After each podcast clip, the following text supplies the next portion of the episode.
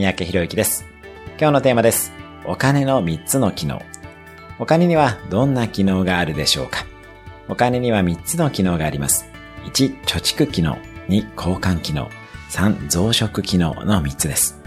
お金は価値を保存できるので貯蓄機能がありますし、物を買えるので交換機能がありますよね。